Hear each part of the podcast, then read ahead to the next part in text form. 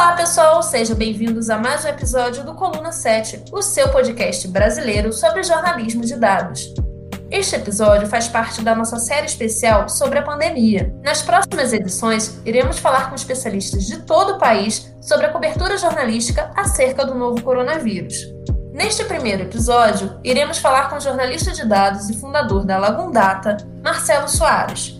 O Marcelo vem fazendo um trabalho impressionante de acompanhamento de dados sobre o coronavírus no Brasil. Este episódio ficou um pouco grande e resolvemos separá-lo em duas partes. A conversa foi tão boa que durou umas duas horas. Por enquanto, fiquem com a parte sobre o trabalho do Marcelo cobrindo o coronavírus.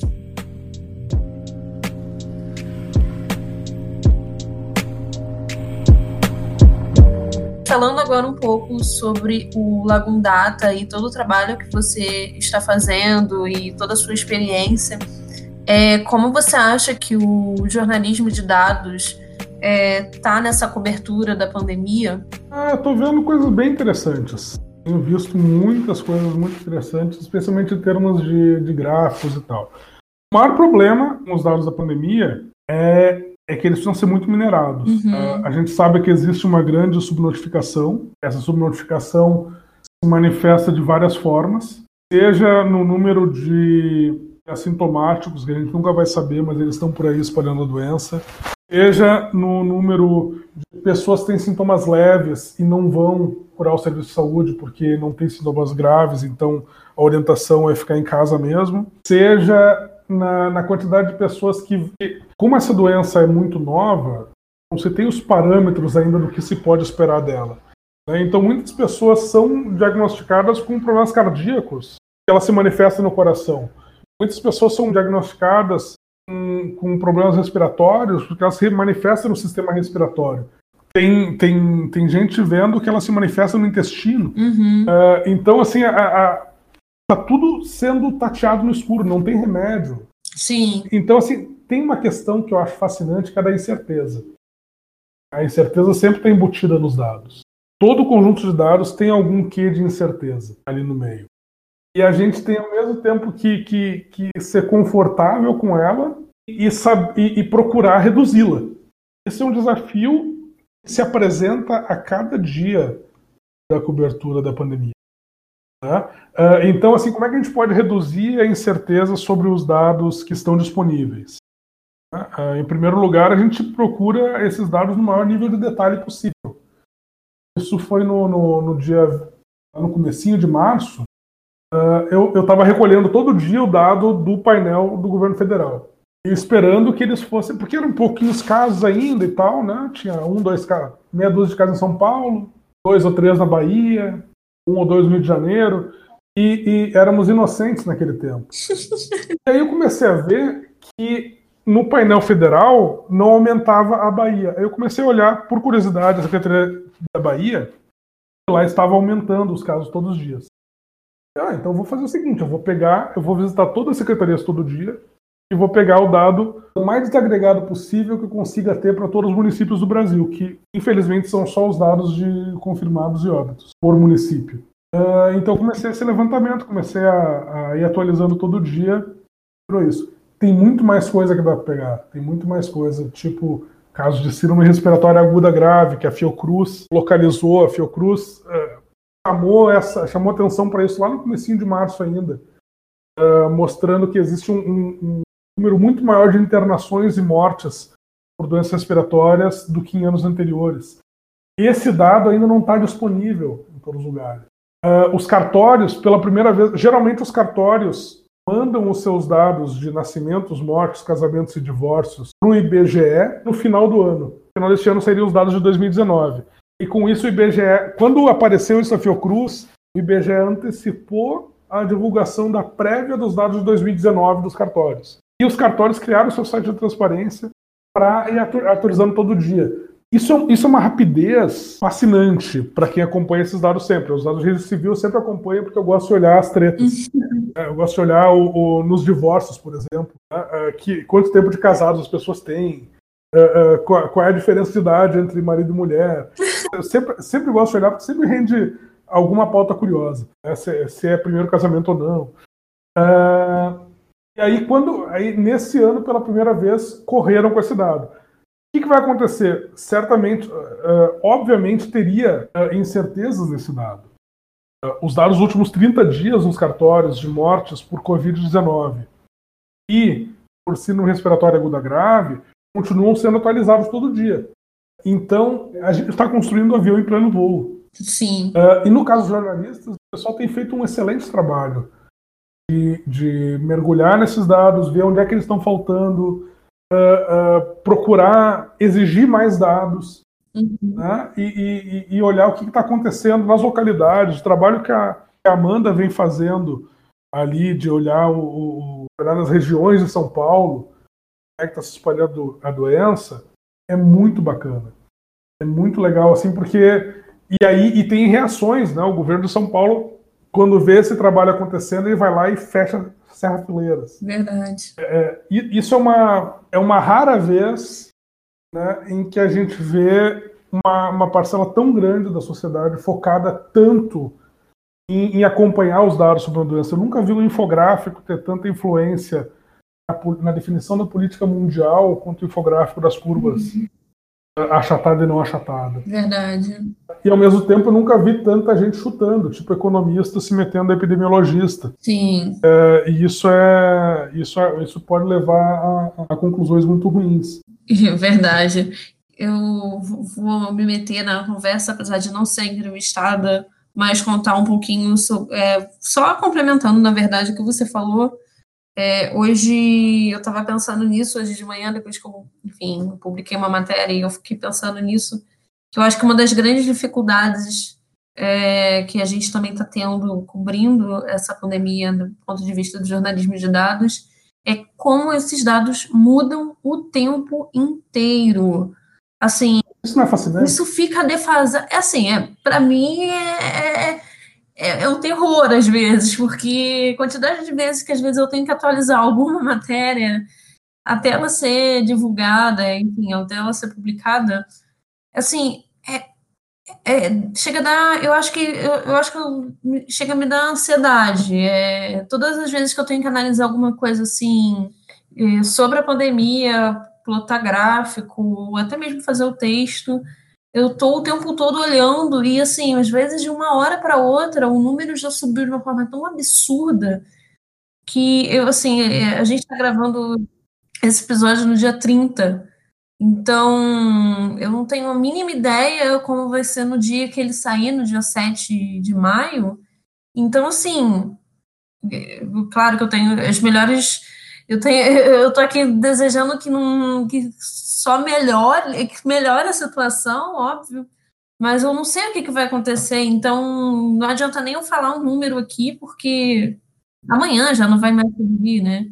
É, eu acho que o grande efeito, o efeito mais bacana dessa. Bacana, se é que pode dizer que tem um efeito bacana, mas desse ambiente de informação. Interessante. Interessante, certamente. É que as pessoas vão precisar desenvolver uma compreensão de que é um exponencial. Né? O crescimento exponencial é, é, talvez seja o grande insight que a gente vai ter disso. Eu precisei aprender a fazer regra de três quando era adolescente, que era a época da hiperinflação. Né? Então, assim, a, a, as coisas aumentavam tudo, o preço das coisas aumentava todo dia, a, às vezes várias vezes por dia, e tinha alguns produtos básicos que eu não, dos quais eu não abria mão, por exemplo, gibi. então, assim, eu precisava me planejar para saber quanto é que o gibi que eu lia ia estar tá custando no mês que vem. Então, eu aprendi a fazer regra de três para isso. Então, eu pegava o preço, coisas que a gente comprava todo dia, tipo pão. Eu, eu anotava quanto é que estava o pão uma certa data, eu tinha o preço do gibi ali. Então, pelo preço do pão, no dia que fosse sair o gibi, eu tinha como calcular quanto é que ia estar tá custando o gibi. Durante muito tempo funcionou. O show do Deep Purple em Porto Alegre em 91, uh, eh, custou 6 mil cruzeiros alguma coisa. Esses cruzeiros reais, acho que eram cruzeiros ainda. Uh, ou cruzados novos, não lembro. Era 6 mil. A passagem de ônibus era 100. Então, eu atualizando o preço da passagem de ônibus, eu sabia quanto é que ia custar o próximo show que tivesse em Porto Alegre. Deus! A hiperinflação me ensinou a regra de três. Talvez a pandemia ensine uh, exponenciais para os adolescentes de hoje.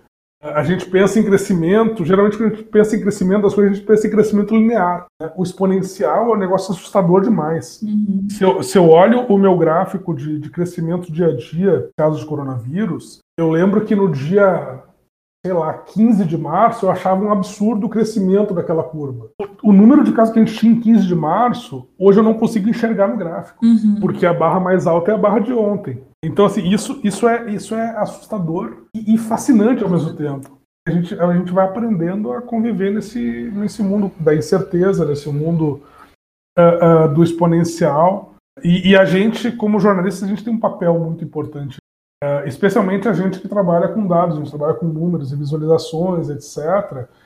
A gente pode. Eu lembro do quanto eu recortava jornal lá nos anos 80 e 90, especialmente no começo dos anos 90, para entender todas as mudanças. imagina que quando eu estava no, no, segundo ano do segundo grau, era 92, tinha se esfacelado a União Soviética, todo o leste europeu estava mudando, o livro de geografia já não seria para mais nada. Então a professora resolveu abdicar dos livros didáticos e adotar recortes de jornal como instrumento didático. Tu imagina que hoje tudo isso que a gente está produzindo no jornalismo serve para formar a cabeça de quem está chegando aí. E essa pandemia vai ser um momento muito marcante na vida de todo o nosso leitorado. Eu vi um, um ex-editor do Financial Times dizendo que a pandemia é um momento que vai definir carreiras. Vai ser um momento de, de virada, ali um momento definitivo para as pessoas descobrirem uh, o, o, seu papel. Uh, talvez a gente estivesse muito acomodado antes disso. Eu certamente me achava muito acomodado antes. Eu estava pensando em largar do jornalismo trabalhar só com a, as análises de dados que eu tenho feito para ONGs e outras entidades. Quando chegou isso, me voltou toda aquela fome dos 21 anos. Eu, eu preciso ajudar no esclarecimento dessa pandemia a gente tem um papel importante nisso. E quando a gente começa, a gente começa a ver o material que a gente produz sendo debatido, sendo uh, ajudando a formatar decisões públicas, nossa, isso vale cada, cada gota de suor que a gente jogou nisso aí. Assim, a gente falou agora dos jornalistas e você comentou algumas coisas sobre a diferenciação de oferta dos dados mas eu queria que você, o que, que você acha que hoje as autoridades, né, o governo como um todo, é o que, que você acha que está faltando ou que eles estão fazendo muito bem, é, enfim, qual é a sua opinião com relação a isso? Vamos lá. Uh, bom, em primeiro lugar, em termos de, eu vou falar em termos de dados ali. Primeira, primeira deficiência que eu vejo foi a falta de de, de ação efetiva do governo federal. O governo federal estava completamente perdido para disciplinar essa questão dos dados. Sendo um sistema único de saúde, como é o Brasil, ele tem todas as ferramentas necessárias para unificar a informação um nível de detalhe muito grande. Mas o painel do governo federal, pelo menos nos primeiros dias, eu não sei se ainda é assim hoje, eu tive indicações de que era, mas prefiro não acreditar, os dados são coletados por telefone. Uhum. Eles perguntam, oh, Rio Grande do Sul, quantos casos tem aí? Quantas mortes tem aí e tal. São dados muito agregados e eu não entendo, não consegui entender ainda que, qual é que está sendo o papel do SINAM, do, do, Sistema Nacional de Agravos de Notificação, uh, na coleta desses dados. Não consegui entender. Uhum. Uh, tinha muita, muito delay dos dados entre os estados e a União, gradualmente, conforme eu vou me aprofundando, eu estou encontrando o mesmo tipo de delay entre os municípios e os estados. Tá? Eu fiz um gráfico outro dia sobre Blumenau. Né? Blumenau teve aquela cena que eu adoraria desver os idosos entrando no shopping center e tal, e cinco dias depois o município estava dando 67 casos a mais. Uhum. Eles tinham 100 casos, passou para 167. No estado, estava dando 105 enquanto o município dava 167. Depois, o, o município passou a dar 194 e o estado 120. Ela tem, tem um, um delay na atualização ali entre uh, tinha Araraquara. Araraquara tinha 28 casos quando o estado dava que tinha 10. Né? Uh, em vários lugares está tendo esse mesmo tipo de delay entre a Secretaria Municipal e a Secretaria Estadual. Eu acho que o que mais divulgado é o delay da do governo federal com as secretarias estaduais de saúde, mas mesmo a nível municipal para estadual, a gente ainda está sofrendo com essa é, demora de. Isso seria um absurdo, porque assim uh, uh, existe um sistema unificado, é o sistema único de saúde, e tem o sistema nacional de agravo de notificação, justamente para que essa informação circule com mais eficiência. O que não está funcionando aí? Eu não faço ideia. Eu sei que existe uma, uma desigualdade muito grande entre os municípios, né, de recursos materiais e humanos. Uh, e eu lembro do Hans Rosling. O Hans Rosling, o famoso uh, estatístico médico da Suécia, em 2014 largou tudo que ele estava fazendo para ir para a Libéria ajudar o pessoal a combater o ebola. E aí a, a grande gargalo que ele descobriu que foi crucial para conseguir combater melhor o ebola foi quando ele descobriu que nos boletins que vinham das aldeias tinha dias em que o pessoal botava zero casos, zero casos novos, porque o médico estava lá na aldeia e, e, tinha que mandar o dado para o ministério não tinha cartão telefônico, não tinha crédito no telefone para ligar para informar esses casos novos. Uh, e com isso eles perdiam, quando eles viam, eles assim, então aqui a gente não precisa ir porque está sem casos novos. Mas no dia seguinte apareciam 20 casos novos naquele município porque o médico tinha conseguido o cartão telefônico. Né? Eu não sei onde é que está esse gargalo, existe esse gargalo. Então, assim, além de todos os problemas de subnotificação derivados da identificação da doença, uhum. de, de, achar a pessoa, de, de a pessoa fazer teste, de quem está doente ser diagnosticado corretamente, etc., ainda tem esse outro problema, esse gargalo, que eu não sei de que natureza é no Brasil, né, entre os municípios os estados e entre os estados e a União. Né? Eu não faço ideia, até porque existe o Sistema Nacional de Agravo de Notificação, ele teoricamente está funcionando, mas na prática a gente, a gente enxerga que ele está cheio de gargalos. Era para ser uma informação só no país inteiro, era para o Ministério da Saúde ter essa informação de uma maneira muito detalhada, mas talvez por causa das questões políticas, e aí eu volto para aquela mesma coisa que eu falei antes, quase nenhum problema é um problema de tecnologia. A tecnologia está super bem resolvida hoje em dia. O problema, às vezes, é humano, de material humano, é de decisão, é de coordenação.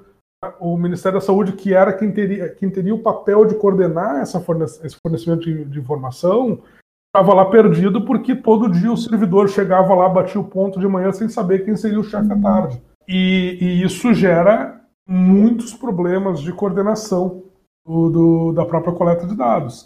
Então os estados estão fazendo, cada um faz do jeito que sabe. Eu lembro que o Pará, até semana retrasada, publicava os novos casos em card de rede social.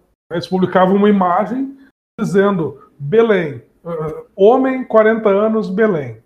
Mulher, 5 anos, Ananindeua. Homem, 53 anos, Belém. Eles estavam fazendo isso. Eles estavam dizendo, não, não, nós estamos divulgando todos os casos. Casos de rede social. Então eu tinha que entrar na rede social deles e contar. O release que eles botavam no site tinha três linhas e dizia assim: ah, temos novos casos, Y, novas mortes. Nossa. É, só que conforme foram se avolumando os casos e as mortes, eles precisavam, precisavam dar um jeito de organizar melhor essa informação lá. E aí tem um outro fator que foi a criação do índice da Open Knowledge. No dia 4 de abril saiu o primeiro índice, né, e eles começaram a mostrar o que, que um estado tinha que o outro não tinha.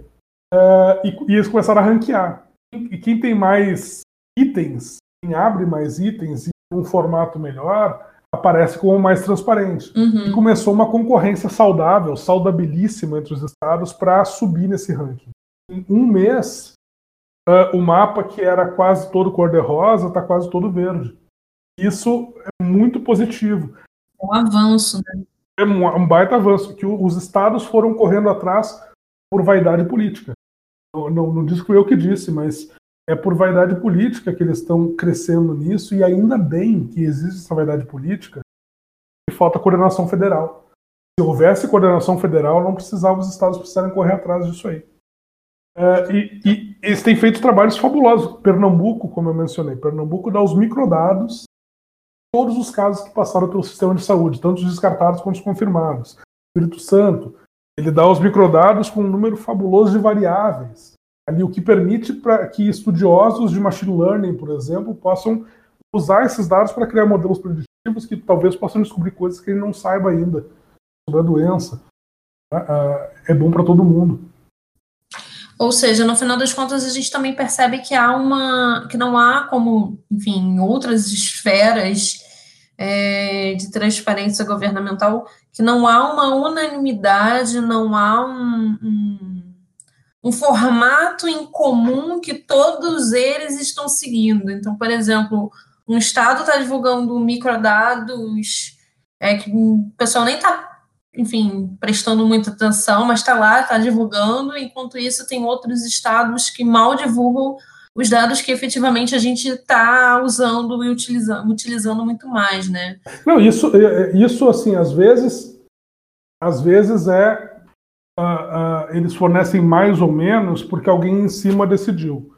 Às vezes eles fornecem mais ou menos porque tem um servidor lá embaixo ralando em dobro e batalhando porque ele acredita que aquela informação precisa estar divulgada. Isso é, a gente tem visto esses casos. Assim, eu tenho acompanhado uh, as reações dos governos ali. Uh, eu tenho visto casos maravilhosos de, de, servidores que já estavam lá há muitos anos dizendo uh, eu tenho que uh, a gente precisa abrir mais os dados. Né? E quando surge uh, essa competição saudável entre os estados, de vontade política em cima para deixar esses caras trabalharem. Uhum. De certa maneira, a gente pode fazer um paralelo entre isso e o que a gente falou antes sobre as redações. Sim. Né? Quando o jornalismo de dados se torna um item de desejo, começa a se abrir um pouquinho o mercado. Então, assim, é, é super saudável isso. Mas deveria ser desnecessário. Se, se, o Brasil tivesse um Ministério da Saúde, se o Brasil tivesse um Sistema Único de Saúde ali, Uh, se tivesse o Ministério da Saúde preocupado com, com conhecer melhor essa doença, para poder combater melhor essa doença, uh, e não precisasse ficar se preocupando se na verdade o presidente quer que abra ou feche, se o presidente quer que trate com cloroquina ou, ou, com, ou com água sanitária, uh, se o, se o, se, se o chefe, que é hoje de manhã, vai continuar sendo chefe hoje à tarde, talvez fosse mais fácil que o Ministério da Saúde coordenasse melhor esse esforço. O nível, o, entendimento, não é o nível, o, o entendimento de urgência, ele está, é, vamos dizer que ele está atrapalhando bastante é, diversas, é, diversos níveis do que a gente precisa entender e, e fazer efetivamente para controlar a pandemia, né? As nossas urgências governamentais, vamos dizer assim, elas estão meio que trocadas, né?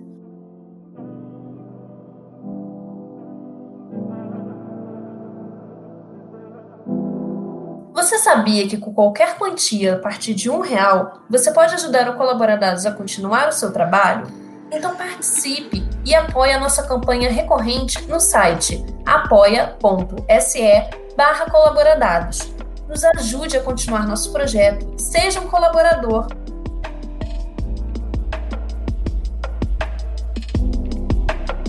E é, partindo agora para a próxima pergunta, é, por outro lado, o que, que você acha, né? A gente falou do governo, a gente falou dos jornalistas. O que, que você acha que o público, no geral, né? O, tanto, enfim, leitora, a sociedade no geral, ela deveria prestar mais atenção no que está sendo produzido, nas reportagens que estão sendo produzidas. Ah, isso é, é uma tristeza, porque uh, o público sempre vai prestar atenção no que é mais chamativo, no que é mais berrante, no que confirma mais as suas, confirma mais as suas opiniões. É, sempre vai prestar mais atenção a isso. Né? Uh, então a gente tem o, o nosso trabalho é, é, ao mesmo tempo a gente tem um uma, uma geração de políticos aí, uma leva de políticos, dominou como ninguém o ciclo da economia da atenção. Se o presidente quer desviar a atenção uh, do número de mortes, ele dá uma aspa ultrajante. Isso, isso vira o grande debate da imprensa e do público né, durante horas e horas, talvez dias às vezes. E se tá feio o número de mortes, eles soltam um negócio tipo: ah, OMS manda as crianças bater punheta. É, é brutal é brutal, assim. É, eu, não, eu não consigo culpar o público por não conseguir prestar atenção uh, no material. Eu também estou bombardeado de informação, tu também deve estar. Tá. Uhum. Uh, e nós somos consumidores de informação muito mais sofisticados do que a média do público, né? Se o, o público, coitado, está bombardeado né, ah, pelas redes sociais, pelo WhatsApp, pela coisa. É, eu certamente acho que o público deveria prestar mais atenção nas matérias que ouvem médicos, que ouvem epidemiologistas, que ouvem especialistas no assunto ali. Tal. Mas, ao mesmo tempo, o público está tá, tá, tá lidando com 500 preocupações, né? preocupação uhum. econômica, preocupação de saúde. É, é, assim, é, se eu vou morrer nos próximos meses, se eu vou, se eu não morrer, se eu vou ter emprego nos próximos meses, as pessoas ficam pesando isso o tempo inteiro, né? O que é que a, os meus influencers estão dizendo?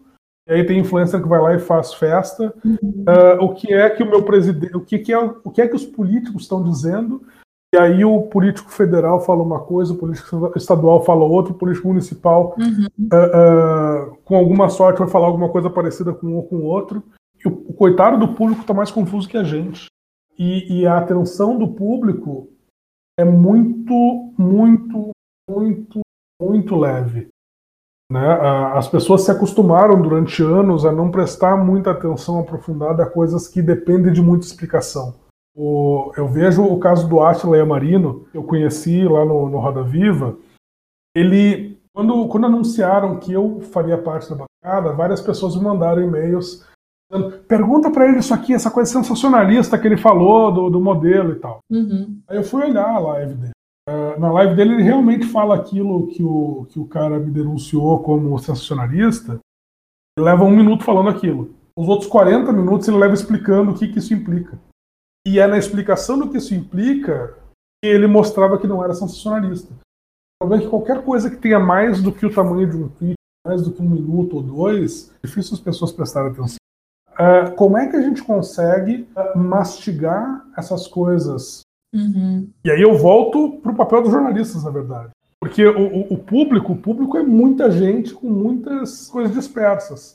Agora, como é que a gente consegue transformar essa informação boa, essa informação relevante, essa informação necessária, num formato que o público abrace aquilo, diga, nossa, é isso aqui.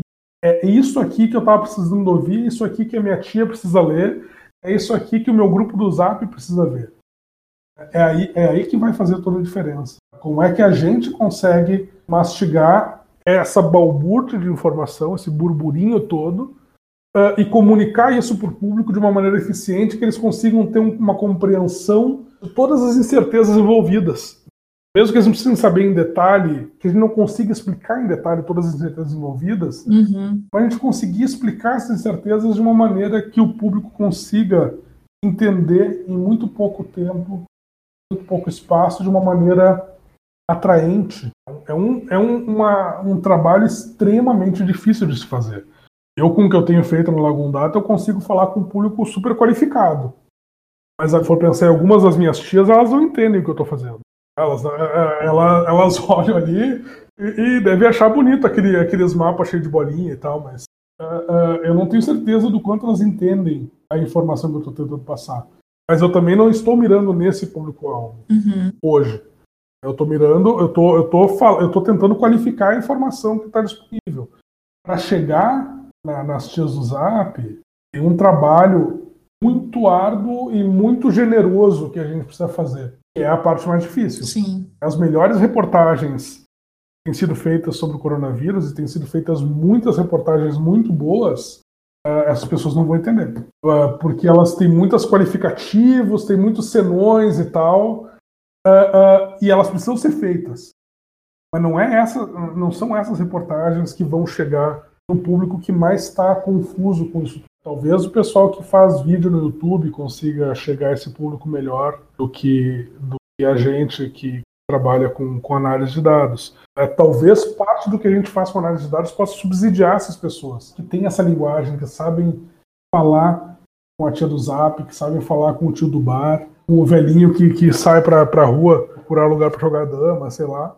É muito difícil de explicar. O maior desafio é como é que a gente chama a atenção do. Não é, não é assim o público deveria prestar mais atenção. A grande questão, o que, que o público deveria prestar atenção, mas como é que a gente pode chamar a atenção do público para aquilo que ele precisa saber Sim. no ambiente em que o, o, tem caras populares entre parte do público, poderosos, dizendo que tudo que a gente faz é mentira. É muito difícil. A água morra acima. Água morra acima é difícil de subir. É, mas a gente tem que enfrentar isso aí. A gente está brigando, está subindo a lomba, subindo o morro, é, puxando de bicicleta, puxando um elefante num carrinho de mão. É, é, bem complicado, né?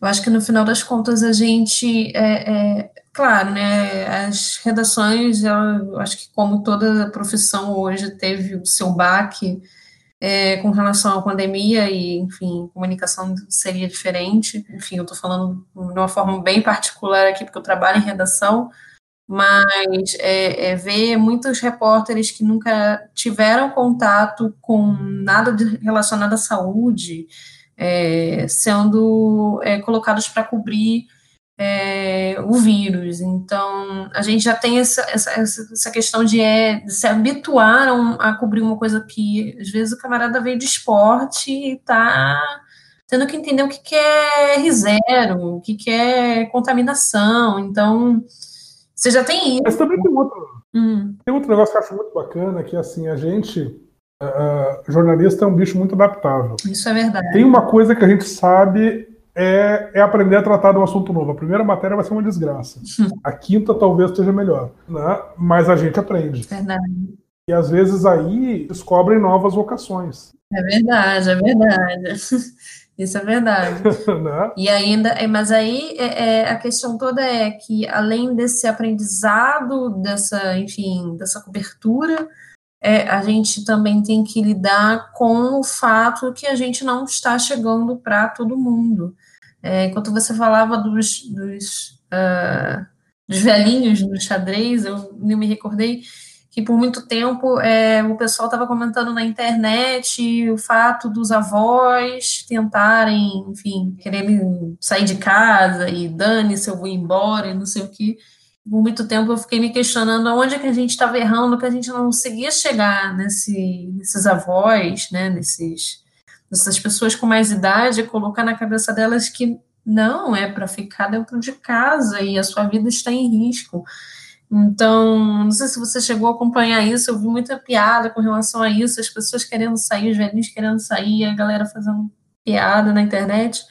E mas, nesse momento, eu, eu, lá atrás, eu pensei a mesma coisa que você falou agora, e eu me recordei disso, que era, cara, onde a gente está errando que a gente não está conseguindo falar para os nossos avós, para os nossos avós, enfim, que não é para eles saírem, que é um risco de vida e. E tem aquela outra coisa assim, que é, tu imagina a pessoa. Nós não passamos pela, pela gripe espanhola, minha avó nasceu no final da gripe espanhola. Uhum. A minha bisavó viu todo o efeito dela com grávida. Eu nunca tive chance de perguntar para minha bisavó sobre a gripe espanhola, porque ela morreu quando eu tinha 13 anos. Mas a gente está num ambiente completamente novo num, num, mundo que não via uma desgraça desse tamanho há um século. Uhum. Uh, quantas pessoas sobraram viram a gripe espanhola? Mais ainda, quantas pessoas sobraram que, que, que lembram, viram estando conscientes da gripe espanhola? Quase ninguém. A gente só conhece de segunda, terceira mão e parece. Eu, outro dia eu estava vendo um episódio do Ministério Deu Tempo sobre a gripe espanhola. É muito fora do nosso quadro de referência. Imagina uma pessoa que passou por ditadura, passou por hiperinflação, passou por, um, por um, uma pessoa de 70 anos, certamente, se não ela, pelo menos uh, pessoas próximas a ela, perderam um, dois ou três filhos. E isso é uma coisa, hoje em dia, uma, uma, uma, pessoa da, da, nossa geração perder filhos é um, é um puta de um drama, porque a mortalidade infantil caiu tanto e está completamente fora do nosso quadro de referências. Né? Mas essas pessoas de 70 anos viram, os, os pais delas tinham 10 filhos para sobrar 3. Verdade. Então, assim, é, é, é, especialmente se viu no interior e tal, que essas pessoas já sobreviveram, eu não, eu não duvidaria se, ela, se alguém dessa faixa etária me dissesse estou preparado para tudo, já, já passei por coisa muito pior. E realmente elas já passaram por coisas muito piores do que a nossa geração já viu. É, é, é não dá para descontar o efeito disso o mundo melhorou, o mundo despiorou muito e, a gente, e, e, e quem é mais velho que a gente viu muito pior o mundo como uhum. está hoje. Então, de repente, um mundo que estava tão despiorado, aparece um negócio que é potencialmente devastador. Ninguém está preparado para isso. Nem uh, talvez a gente consiga aceitar melhor que isso é devastador, porque a gente trabalha ali com informação, fala duas, três línguas e está ligado no que está acontecendo no resto do mundo. Agora imagina uma pessoa de 60, 70, 60 e tantos anos, 70 e tantos anos, que cujo principal meio de informação é a televisão, só fala português, não tem acesso a, New York Times, não tem acesso a, a, a El País em espanhol, não tem acesso, não, não, não tem acesso porque não, não lembra de buscar e porque também não, não, não teria como ler se tivesse acesso. Essa pessoa já passou por tudo que já se passou nas décadas e diz, nossa, pior do que eu já vi nunca vai ficar. Só que a gente está num, num, terreno completamente novo, completamente despreparado. E talvez essa, essa impressão do, do, do mais idoso, de que eu já vi muito pior, uh, acabe jogando contra. Né? Imagina o tamanho. E, e, e, isso só aumenta o nosso desafio de como explicar isso para as pessoas. Né? Eu lembro da minha mãe, a minha mãe, minha mãe morreu de câncer de mama. Ela não era uma pessoa, ela, ela só falava português, sim, não tinha nem segundo grau completo, mas era uma pessoa que gostava de se informar, gostava de ler bastante tal, e, e lia muito jornal, assistia muito televisão. Quando ela estava muito forte com a doença, eu perguntava para ela, mãe, como é que tu não sabia o risco do câncer de mama? Como é que tu não sabia? Ela demorou para ir procurar tratamento, né? Como é que tu não sabia que, que um caroço no peito é um, um mau sinal? Como é que tu não sabia que uma mulher da tua idade precisava ir a, a fazer mamografia todo ano? Ela dizia o seguinte: eu vejo isso na televisão e todos eles falam sete a cada dez mulheres vão ter câncer de mama. Ah, eu posso ser uma das outras três. Caraca. Talvez essa nossa abordagem muito racional, muito analítica, e eu sou o primeiro culpado aí de, de, de trabalhar tanto com isso, não ajuda a chegar nessas pessoas. E aí eu lembro que nas conversas que eu tinha com a minha mãe, enquanto ela estava doente, eu ia uma vez por mês eu ia a Porto Alegre passar um fim de semana com ela para meu irmão poder ficar com a noiva dele. E ela dizia assim: "Ah, eu que me toca, onde eu presto atenção são histórias de pessoas. Quando eu vejo histórias de pessoas com as quais eu posso me identificar. E aí quando ela morreu, eu escrevi, eu ia, eu tinha pensado em escrever uma reportagem de dados sobre câncer de mama. E eu descobri que os dados do DataSUS são muito falhos. Né? Por exemplo, assim, a taxa de incidência de câncer de mama em Porto Alegre é a maior do Brasil. Só que quando tu vai olhar, onde é que as taxas são menores? Acre, Sergipe. Será que no Acre, no Sergipe, as pessoas não morrem de câncer de mama? Ah, as pessoas têm a incidência de câncer de mama é menor. Aqui no Rio Grande do Sul as pessoas uh, comem churrasco e tomam chimarrão ou será que é porque no Acre, em Sergipe, tem menos estrutura para fazer exame e as mulheres morrem de câncer de mama sem nunca saber uh, qual foi o trem que as atingiu? Isso, isso faz parte da incerteza dos dados. Os dados nos levam longe, mas não nos levam o caminho inteiro. E aí, quando eu fui fazer essa reportagem, eu vi a insuficiência dos dados, eu resolvi mudar o foco completamente. Eu resolvi fazer uma, uma reportagem que contava o que é o câncer de mama a partir da história da minha mãe eu fiz uma reportagem que minha mãe, se lesse, no dia seguinte saía correndo para fazer uma mamografia. Ah, eu ganhei um prêmio Folha do terceiro bimestre ali, de terceiro trimestre de 2014 com essa matéria. Esse prêmio não foi tão importante quanto um abraço que eu ganhei. Uma colega lá da redação da Folha, uma editora, e me contou na segunda-feira que a mãe dela tinha lido a matéria, chamou essa minha colega e falou: Olha, eu tô com um caroço aqui. Nossa. Ela foi procurar tratamento ela identificou super cedo que era câncer de mama, conseguiu extrair, conseguiu ver, eh, conseguiu acompanhar a infância dos netos. Deve estar por aí ainda.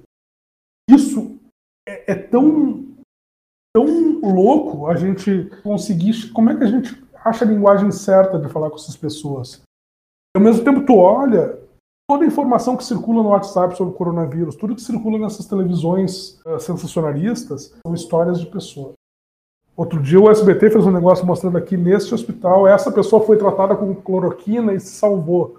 Não sei o que, sendo que cloroquina é um problema muito sério. E a gente que sabe que cloroquina é um negócio uh, que não funciona, a gente tem os dados disso, a gente fala nos dados disso, eles não enxergam as pessoas. Talvez uma maneira interessante seja a gente falar mais de pessoas. Né? A, gente usar os números para identificar que pessoas, de que pessoas a gente precisa falar e como é que a gente mostra a jornada dessas pessoas. Isso, isso a minha mãe me ensinou do pior jeito possível.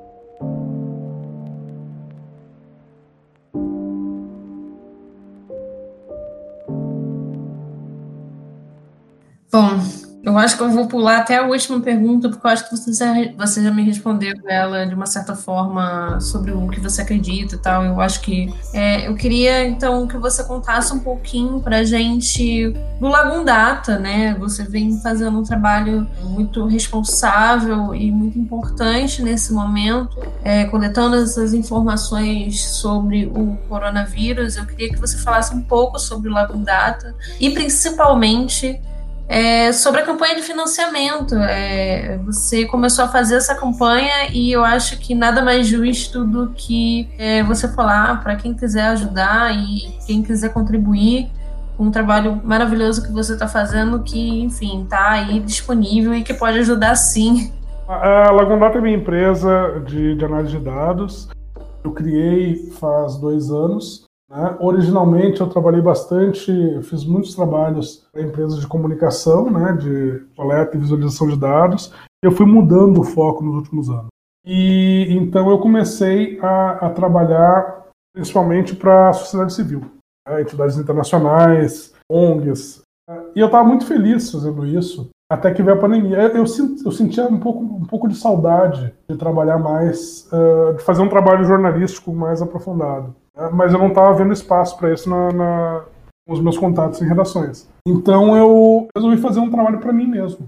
Eu comecei a levantar esses dados, estava frustrado ao ver esse uh, o quanto os dados federais eram agregados. E eu comecei a levantar esses dados para mim, comecei a fazer visualizações, comecei a publicar no, no site da minha empresa, né, uh, usando ali o meu tempo. Uh, e começou a ganhar uma certa atração. Alguns colegas começaram a, a olhar e usar como referência. É, quando eu vi a Mônica De que é uma economista que eu admiro mais, demais, demais, indicou. Depois a BBC vai lá e indica isso, e isso foi. Hoje eu tenho uma audiência ali no, no site de umas mil pessoas por dia, uh, crescendo um pouco. Para os níveis do UOL, ali certamente é uma audiência pífia. Uh, Para Lagoon Data é, é bem interessante. Só que conforme vai crescendo, conforme vai se alastrando a pandemia pelo Brasil, está ficando mais difícil coletar esses dados. Eu vinha fazendo isso completamente sozinho até semana retrasada. Na semana passada eu, eu me rendi e pedi ajuda para um ex-aluno meu. Hoje eu pedi ajuda para mais um. Estou vendo você criar uma rede. É, tá, tá, tá virando, tá virando. Uh, e aí eu comecei a criar um site novo para poder usar isso, porque na, na, maneira como publico hoje ele não gera um arquivo. Os textos, os textos são muito. Eu tô, tô gostando bastante das análises que eu escrevo, quero utilizar na minha pesquisa de mestrado.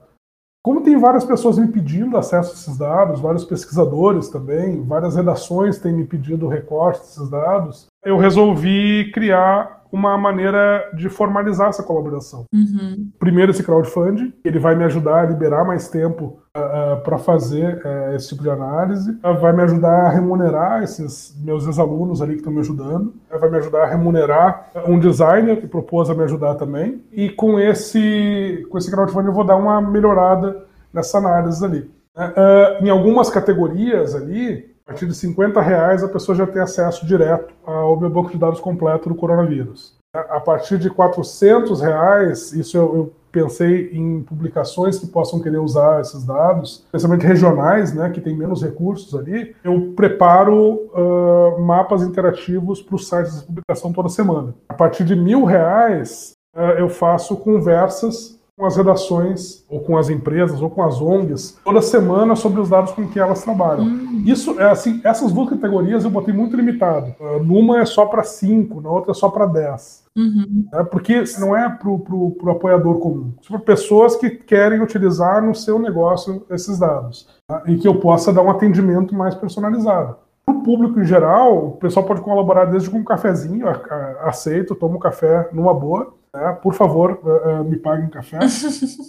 Até o preço de um livro, ali que é 50 reais por mês, o preço de um livro, a pessoa tem acesso aos dados. Muito rápido, no primeiro dia já apareceram 16 assinantes, 5% da meta, o que para mim é um sucesso absoluto. Nunca imaginei que teria 16 assinantes no primeiro dia. Mas apareceu.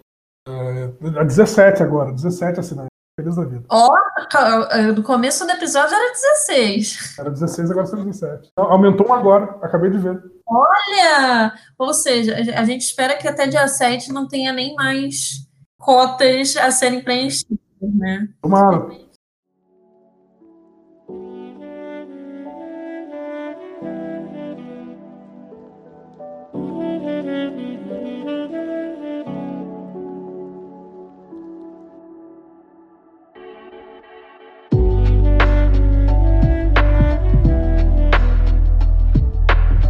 Colaboradados tem o orgulho de anunciar que chegou à marca de 978 links para diversas bases de dados em nosso site.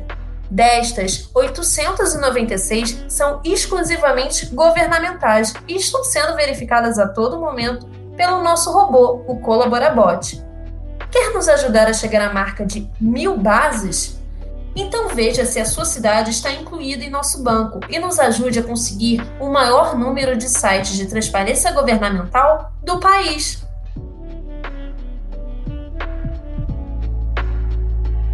Uma última pergunta, é, é, curiosidade minha. Você esperava de alguma forma que o, que o trabalho que você está fazendo no Lagoon é, tivesse essa proporção que chegou a ter enfim, você está em todos os jornais, todo mundo falando de você, foi no Roda Viva.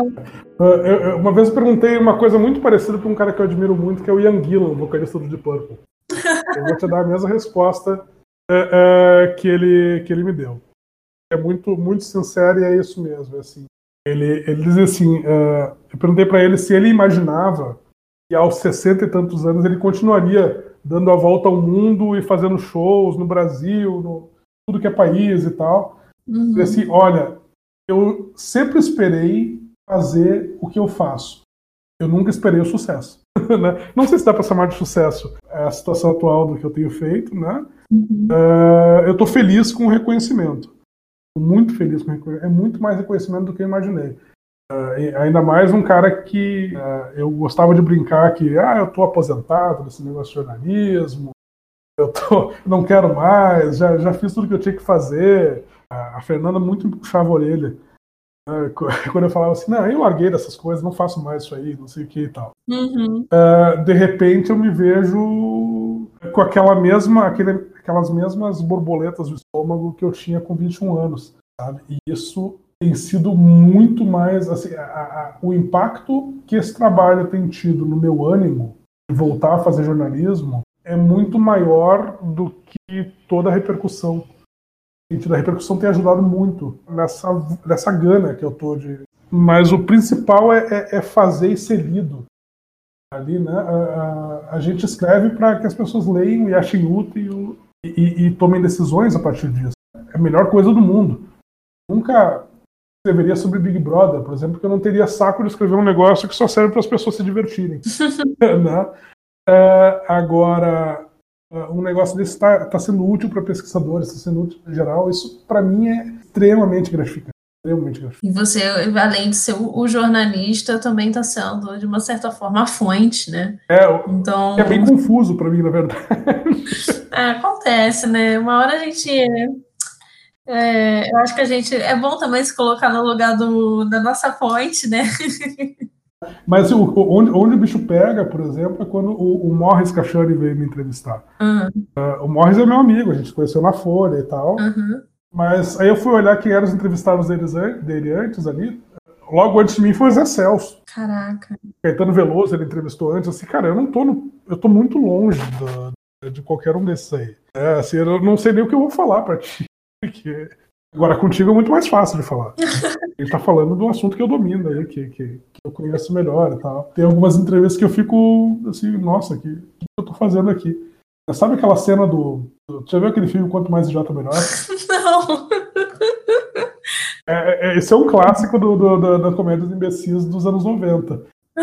É o Wayne and Ted são dois roqueiros e tal, que tem um, uma rádio pirata, uhum. podcast. Eles saem, vão de show em show e tal, e tem um show que o, o Alice Cooper chama eles para ir pro camarim dele. Uma festa que tinha lá e tal, e open bar e coisa. Aí eles, eles chegam lá, tá o Alice Cooper, eles se ajoelham, o show começa a reverenciar assim, eu não sou digno, eu não sou digno, eu não sou digno.